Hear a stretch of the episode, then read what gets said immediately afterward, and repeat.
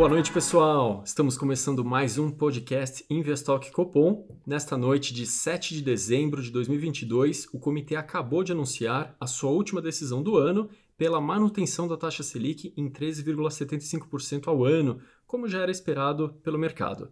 Eu sou o Pedro Westphalen, especialista em investimentos do BB, e estão aqui comigo hoje o Marcelo Rebelo, economista-chefe do Banco do Brasil, e o Eduardo Vilela, executivo de captação e investimentos aqui do BB.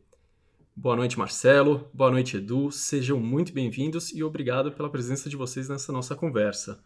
Boa noite, Pedro. Boa noite, Edu, e a todos os nossos ouvintes. Boa noite, Pedro. Boa noite, Marcelo. Obrigado pelo convite. Muito bom.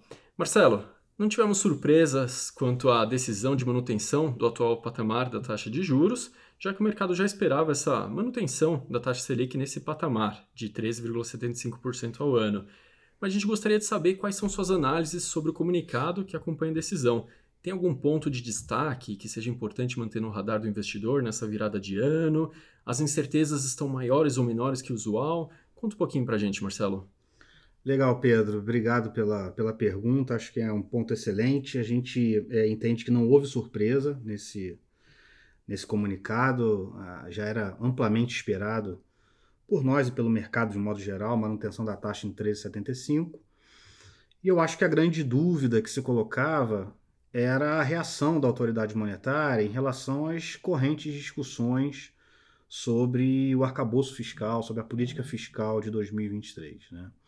Então, acho que só comentando um pouquinho sobre os principais pontos do comunicado, eu acho que, de um modo geral, o Copom ele avaliou o ambiente corrente de inflação ainda como um ambiente bastante pressionado a despeito de algumas surpresas baixistas nas últimas divulgações, especialmente concentradas em itens bastante voláteis, né? Esse foi o termo que o Banco Central utilizou. Ele reconheceu que o processo de crescimento econômico é um processo é, em desaceleração, a despeito das surpresas positivas recentes.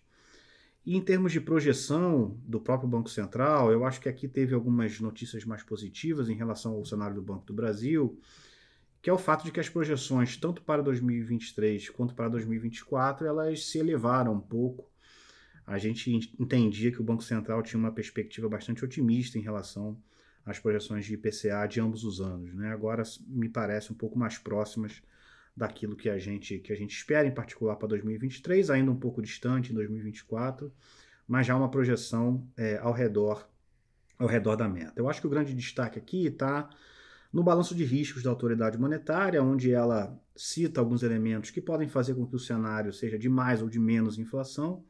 E aí houve a inclusão é, da questão fiscal nessa discussão, né? ou seja, o Banco Central revelou que vai dar especial atenção às discussões futuras e correntes que têm acontecido em relação ao arcabouço fiscal e, sobretudo, o efeito que isso poderá ter no preço dos ativos, acho que, sobretudo, taxa de câmbio e também é, expectativas de inflação. Né? Então, de modo geral, é, como eu falei, um comunicado é, cuja decisão central né, de manutenção foi bem alinhada e, e o sinal de que a autoridade monetária está bastante atenta com o que ocorrerá é, na política fiscal de 2023.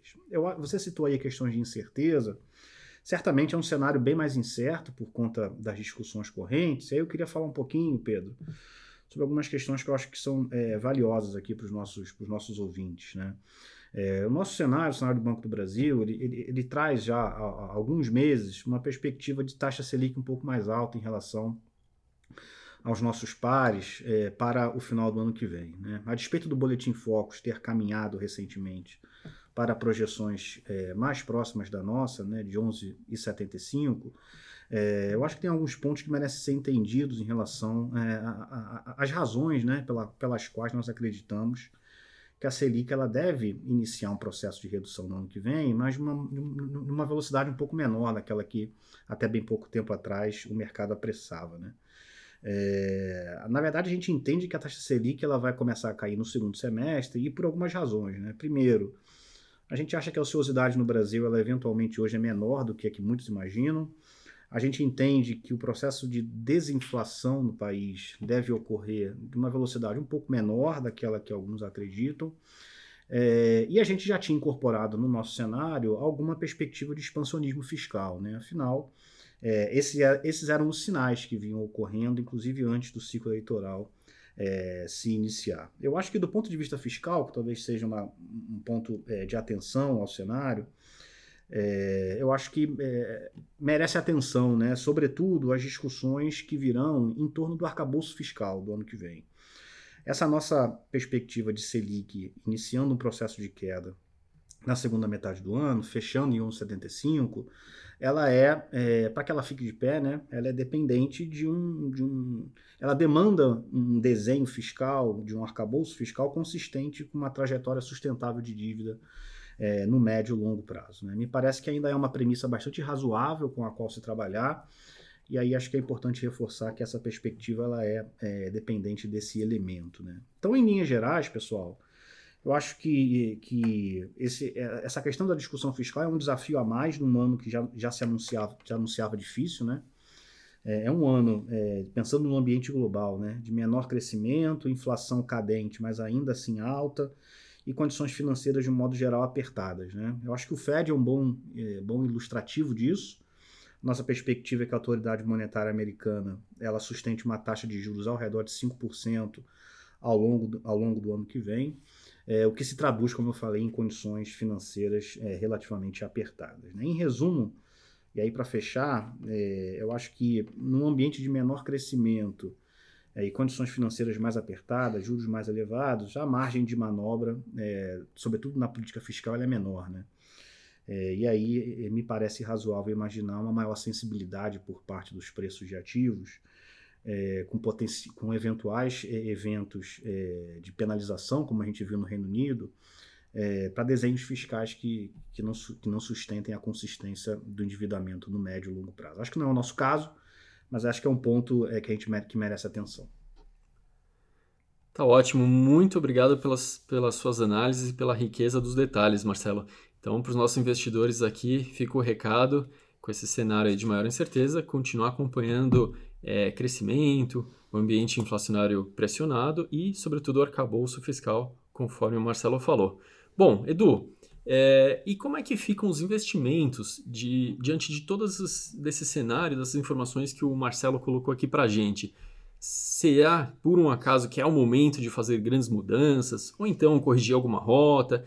É, ou então, diferente, será que o investidor deve aguardar as cenas dos próximos capítulos para fazer alguma alteração, Edu, nos investimentos? Legal, Pedro. Obrigado pela pergunta. Estamos aqui na nossa última. Foi a última reunião do Copom de 2022, né? E é um momento oportuno para a gente fazer um balanço, já dar uma olhada como é que foi o ano, né, como que os mercados se desenvolveram, os nossos investimentos, e sim, começar a preparar a nossa carteira para 2023. Acho que o Marcelo trouxe muito bem, né, tem alguns pontos aí de incerteza, de dúvidas, que devem de alguma forma aí serem endereçados, né, agora nesse final de, ao longo de dezembro e também início de 2023, mas já, já vale a pena a gente fazer alguns exercícios. Primeiro, eu vou, vou fazer uma recapitulação rápida aqui das principais classes de ativos e o seu desempenho até esse, até esse momento de 2022, que traz algumas reflexões interessantes. Né? Então, nós temos aí um Ibovespa é, com uma alta ligeiramente superior a 5% no ano, um dólar caindo 6%, né? o nosso índice de pré-fixados com uma alta de 7% e o nosso índice de títulos é, de inflação uma alta de 5,5%. É, quando a gente compara isso frente ao CDI, né, e lembrando, a gente encerra o ano, né, caminhamos para o encerramento do ano com um CDI médio bem superior àquilo que era a projeção lá no início do ano, a gente tem um CDI superior a 11%. Então, assim, quando a gente olha os principais fatores de risco, de fato, a, a renda fixa pós-fixada, Selic, o CDI, enfim, acaba sendo o grande, o grande cavalo vencedor, né? Talvez, à exceção dos fundos multimercado. Eu acho que essa é a grande surpresa. Né? É, um, é um produto no qual os gestores conseguiram surfar bem esses movimentos e as incertezas, a volatilidade que nós tivemos em 2022 e a gente tem aí muitos fundos multimercado entregando um retorno bem superior ao, ao próprio CDI. Então esse é um destaque importante. E isso tem muito em linha, né, vem muito em linha com o que foi o nosso call, né, a, nossa, a nossa sugestão de recomendação ao longo do ano. Então, uma sugestão mais defensiva nas classes de ativos, como pré, como inflação, uma posição mais neutra, né, mais tática na bolsa e uma aposta grande nos multimercados, dada a flexibilidade e a agilidade que esses fundos possuem para se reposicionar no mercado e conseguir navegar melhor nesse, nesse mar um pouco mais revolto. Agora, olhando para 2023, não, não, há dúvida, né? a renda fixa ela voltou a ter um protagonismo. Né? O custo de oportunidade ele segue aí num patamar bastante elevado, como o Rebelo trouxe, devemos ter uma continuidade disso, pelo menos aí até o início do segundo semestre do ano que vem, e isso precisa estar refletido na carteira dos investidores. Então, temos oportunidades né, nessa classe, não só em fundos DI, em CDBs, mas em, especialmente em letras e em títulos de crédito privado.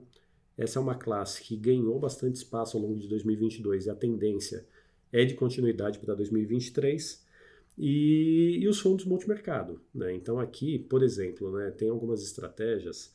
É, temos um fundo aqui no próprio Banco do Brasil, né, de um fundo multigestor, BB Multigestor, que faz uma seleção dos principais fundos multimercado da indústria e entregar isso para o cliente no único produto. Então, é uma estratégia que permite, ao mesmo tempo, estar disposto a esse fator de risco e, por, por outro lado, já ter ali um componente de diversificação é, na alocação. Quando a gente olha para a renda variável, né? Acreditamos que sim, tem espaço para valorização da Bolsa Brasileira, tem algumas ações aí bastante descontadas, temos oportunidades, porém a gente ainda depende um pouco de alguns direcionamentos né, do que esperar da economia brasileira para 2023 para poder fazer uma aposta aí, tática de forma mais intensa. E por outro lado, né, caminhando aqui para o meu encerramento, tem a questão dos investimentos no exterior. Né? Foi uma classe que a gente optou é, por não estar alocado em boa parte do ano de 2022, dado todas as incertezas que começaram lá no início do ano, né, com a invasão da, da Ucrânia, e depois foram se intensificando com o próprio movimento de aperto monetário do Fed. Agora, para 2023, a gente continua enxergando algumas nuvens é, que, mais uma vez, dado o custo de oportunidade do dinheiro aqui no Brasil, né, dessa Selic de 13,75, faz a gente reavaliar se é o caso de trazer esse fator de risco para a nossa, nossa carteira de investimentos. Então é isso, Pedro. Eu acho que é uma oportunidade dos investidores né, fazerem sim um balanço desse ano de 2022, como que foi a sua alocação, como que foram os seus resultados, e já começar a preparar a carteira para 2023, mais uma vez, né? É, trazendo um destaque maior para a renda fixa dentro do portfólio, para fundos multimercado, né, e esperar ali o início do ano para a gente ter um pouco mais de clareza né, de algumas tendências macroeconômicas para que a gente possa fazer é, estratégias aí um pouco mais, é, mais intensas em determinados tipos de, de ativos. Muito bom, Edu. Bacana essas conexões que você colocou aqui para gente entre a decisão do Copom, os detalhes que o Marcelo mencionou e as sugestões de investimentos do BB. É, e para você, que é investidor, está nos ouvindo e quer aproveitar essas dicas, sugiro que você baixe o app de investimentos BB. Lá você vai encontrar todas essas classes de ativos que falamos aqui por meio de CDB, fundos, ações, entre outros tantos ativos. É, e também você pode acompanhar a evolução da rentabilidade da sua carteira e conferir os nossos relatórios adicionais que trazem mais análises e informações para te ajudar na hora de investir. Como o Edu bem comentou aqui, importante essa reflexão ao longo do ano para continuar na jornada de investimentos. Com o app Investimentos instalado, você consegue conferir tudo isso em um único lugar. Bom, pessoal, a gente vai caminhando aqui a nossa conversa para o final. Marcelo, Edu, muito obrigado pelas análises e pelas participações de vocês. Legal, Pedro. Obrigado a você por mais um convite. É, a gente teve um ano aí de bastantes emoções, né? não apenas no ambiente internacional, a gente viu aí choques inflacionários, eventos geopolíticos, aqui no Brasil, é, próprio ciclo eleitoral, que traz uma série de incertezas para preço de ativos, a retomada econômica bastante forte, um aperto monetário que se concluiu em meio a discussões de um arcabouço fiscal, ou seja, uma série de, de elementos. E eu acho que 2023, pessoal, é, também guarda grandes emoções, né? É, então, se tem uma coisa que eu acho que que dá para dizer nesse momento com muita segurança é que certamente estaremos por aqui, não é isso, Pedro? É, então, assim, a gente acredita que, que a proximidade é, ela é importante, né? estar próximo dos nossos clientes para nos tornarmos relevantes, estar cada vez mais presentes. Então, não tenho dúvida que ano que vem é, estaremos é, mais uma vez participando desses, desse podcast aqui. Eu desejo a todos aí uma boa, bom fim de ano e um bom ano que se inicia. Legal, Pedro. Agradeço o convite mais uma vez. Obrigado, Marcelo, aqui pela parceria. E é isso, né, gente? Como eu disse, momento agora de, de avaliação mesmo, né, de como foi o nosso desempenho, como foram as carteiras. Momento importante para olharmos para o nosso perfil de investidor, né, dado todas essas mudanças, né, dinâmica natural do mercado, e olhando para 2023, como que está o nosso apetite né, para os investimentos, olhar para a nossa reserva de emergência, né, não, não podemos nunca é, nos esquecer disso, né, imprevistos acontecem e é importante que sejamos preparados para lidar com eles, e a tese de diversificação. Isso não muda. Né? É, os movimentos são cíclicos, né? às vezes alguns ativos ou alguns mercados estão mais favoráveis, mas ter uma carteira diversificada, equilibrada, adequada ao seu perfil é sempre é, é um grande diferencial para que consigamos percorrer essa jornada ao longo do tempo é, de forma satisfatória. Então é isso, desejo a todos aí um excelente fim de ano, um abraço. Então é isso, pessoal. Muito obrigado por nos acompanhar ao longo deste ano de 2022. Foi um prazer estar aqui na companhia de todos vocês durante esse ano e continuem seguindo a gente nas redes sociais e nas plataformas de streaming, onde você também pode conferir esse e demais episódios da série. Além, é claro, de poder compartilhar os capítulos com familiares e amigos. Uma boa noite a todos vocês. Até o nosso próximo encontro, né, Rebelo? Que será em 2023 e vocês já sabem, se tem reunião do Copom, estaremos te esperando por aqui. Até logo!